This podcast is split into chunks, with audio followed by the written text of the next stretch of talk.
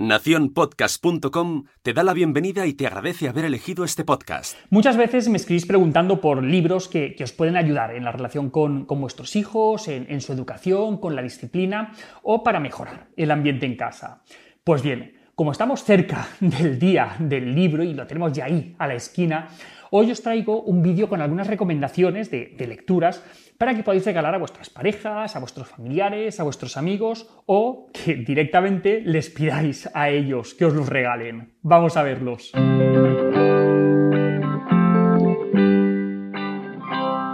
Pues bien, el primer libro que os traigo hoy se llama No hay niño malo, con el subtítulo 12 mitos sobre la infancia. Este libro lo ha escrito María Teresa García Júbar, que es una psicóloga y psicoterapeuta de, niños y adolescentes mexicana.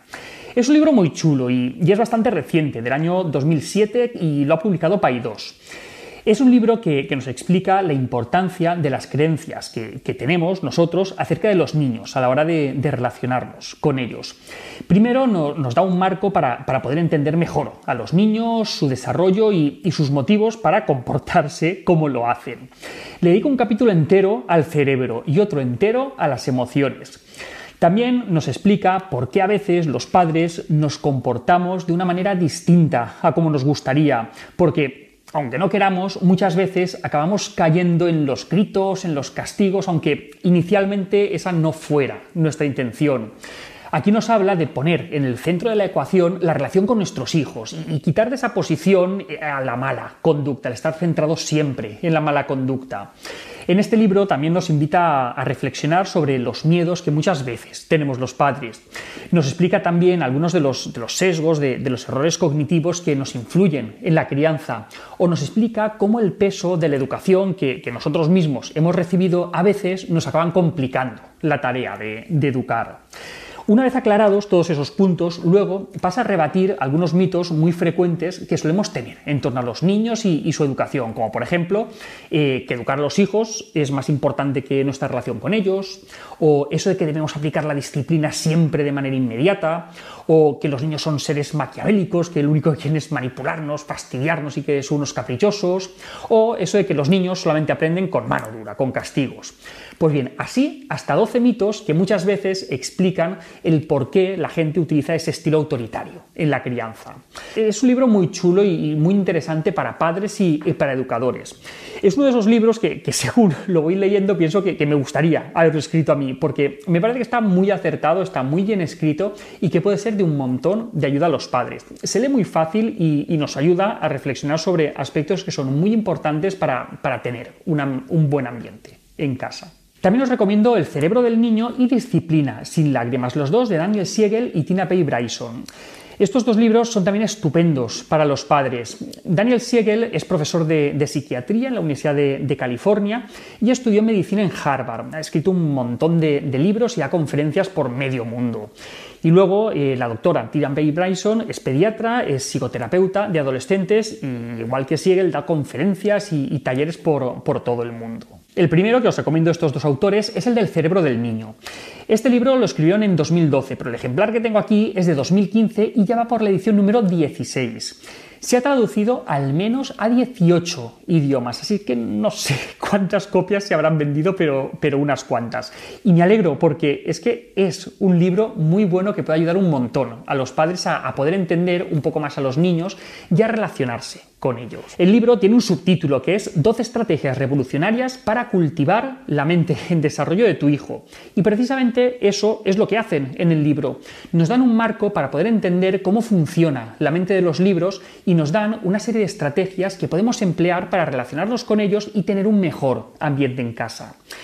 En este libro explican las diferencias entre distintas zonas del cerebro y la importancia de conseguir un funcionamiento integrado de todo el cerebro nos hablan de, la necesidad de, integrar la memoria, los sentimientos y la importancia de la conexión entre los padres y los hijos. El libro tiene una serie de, dibujos que, a algunas personas les, resultan muy útiles para poder comprender o, para recordar mejor algunos de los aspectos que, explican.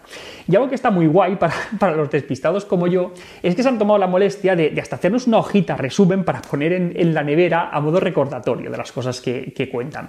Lo dicho, es un libro que está súper interesante. Y el otro libro que os traigo de estos autores es el de Disciplina sin lágrimas y tiene el subtítulo de Una guía imprescindible para orientar y alimentar el desarrollo mental de tu hijo.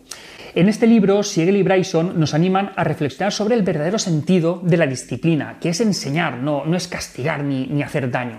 Y le vuelven a dedicar una parte importante del libro a explicarnos cómo funciona un cerebro en desarrollo y enfatizan mucho la importancia de la conexión con los hijos antes de pasar a redirigir su conducta cuando, cuando sea necesario. Nos cuentan que no tenemos que perder de vista tres objetivos, como son la percepción, la empatía y la reparación del daño causado.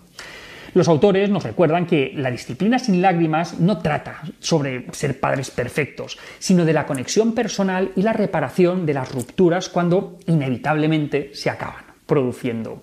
En este libro, como en el que os recomendaba antes, del cerebro del niño, también se apoyan en, viñetas para, dar ejemplo de, distintas situaciones y también nos dejan preparada su notita para la nevera que, viene muy bien. Y algo que está muy guay de este libro y que me ha gustado mucho es que al final los propios autores ponen ejemplos suyos personales de situaciones en las que acaban perdiendo los papeles y, meten la pata y luego nos, dan un listado de, los 20 errores típicos que cometemos, como ellos dicen, incluso los padres. Fantásticos.